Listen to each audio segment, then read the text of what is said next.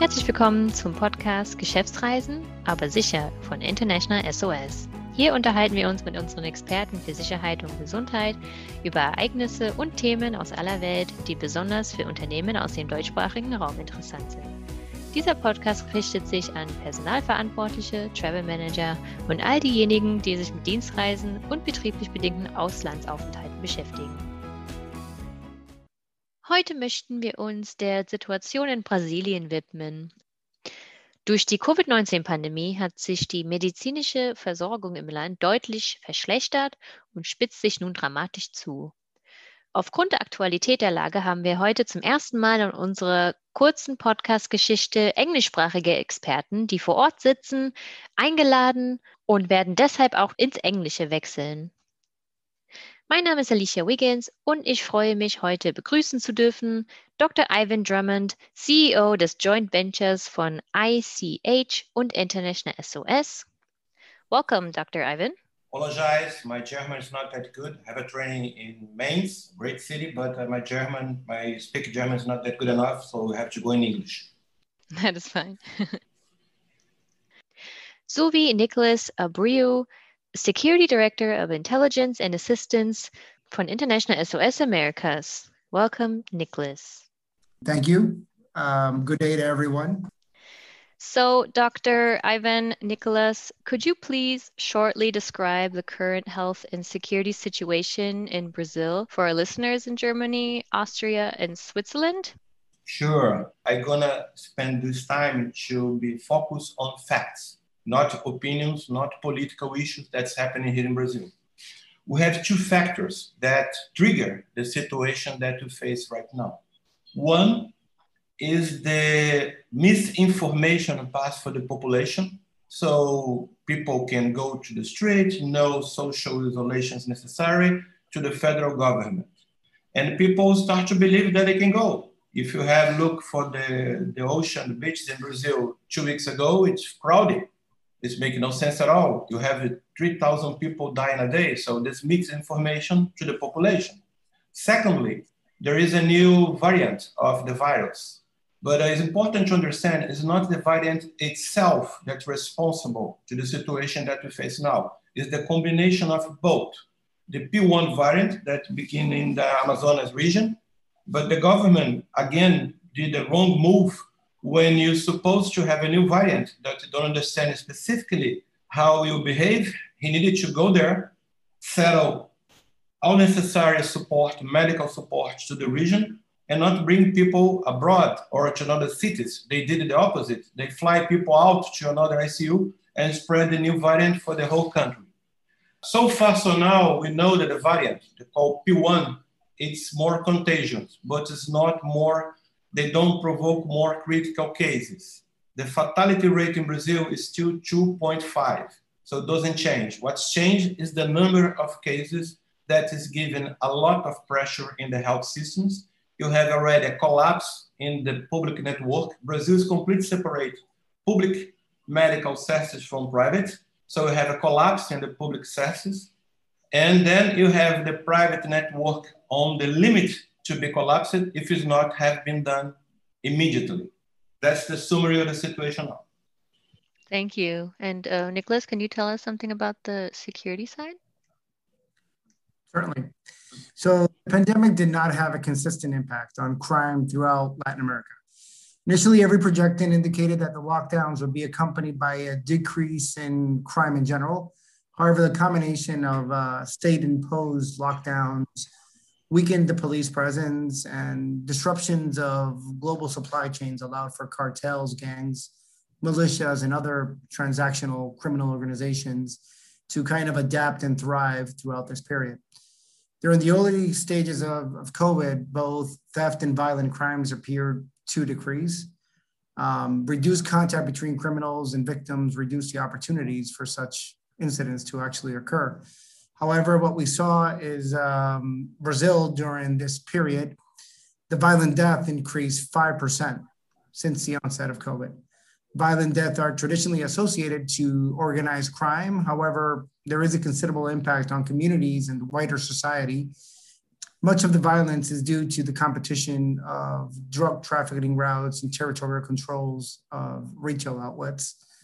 The northeast of Brazil saw the highest variations in violent death. So in 2020, states like Paraíba, Piauí, Maranhão, and Ceará observed increases above 15% year over year.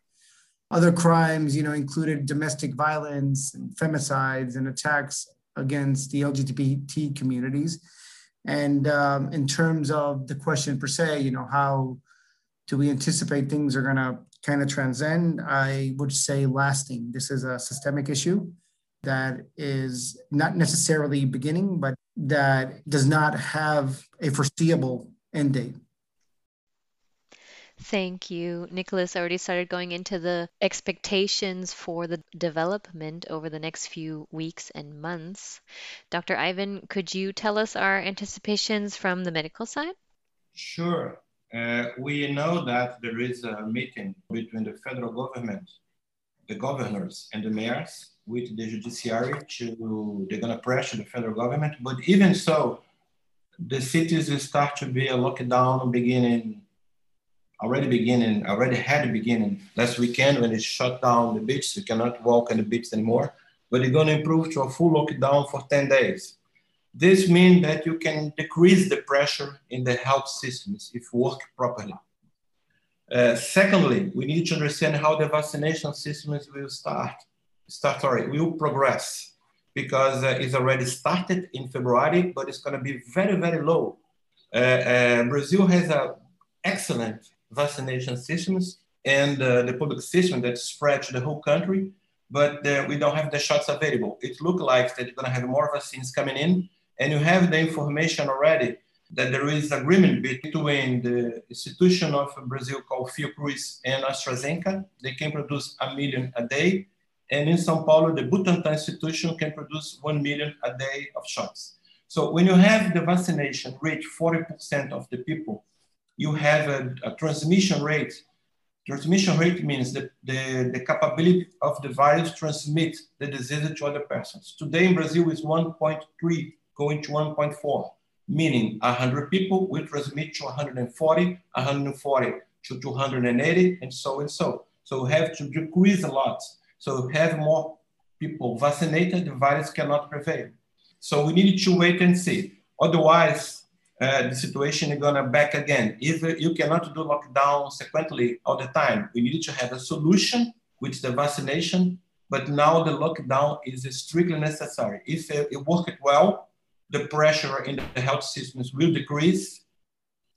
So, what exactly would you recommend organizations in Europe who have assignees or domestic workforce in Brazil? Anything to add to that?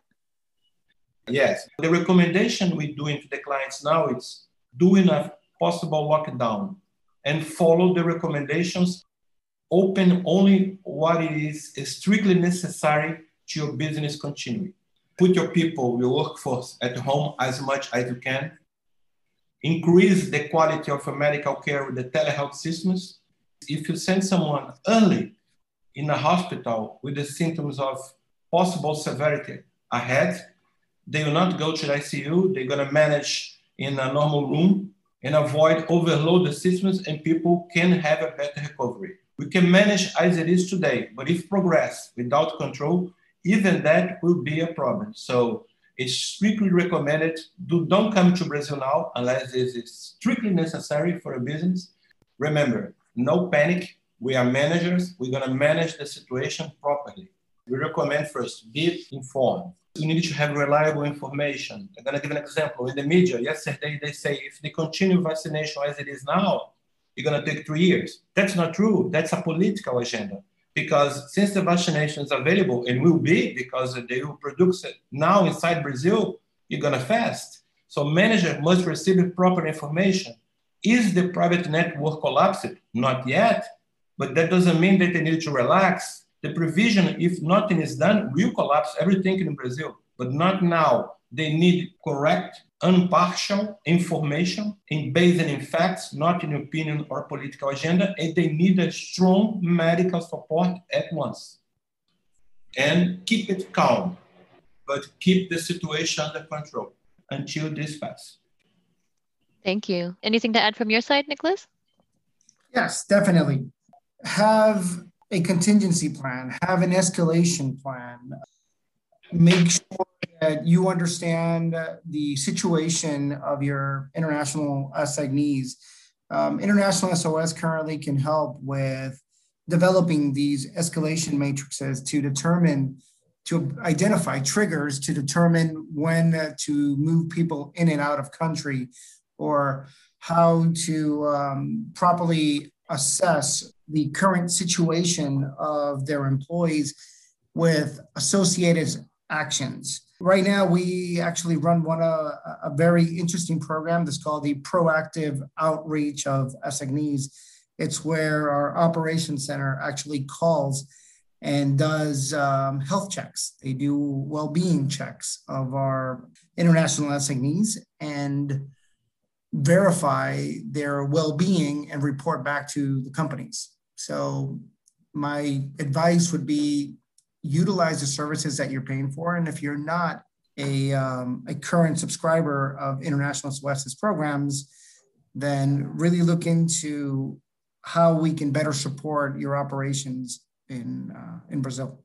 Managing the situation and being aware of the situation are two very important factors in kind of getting through this pandemic.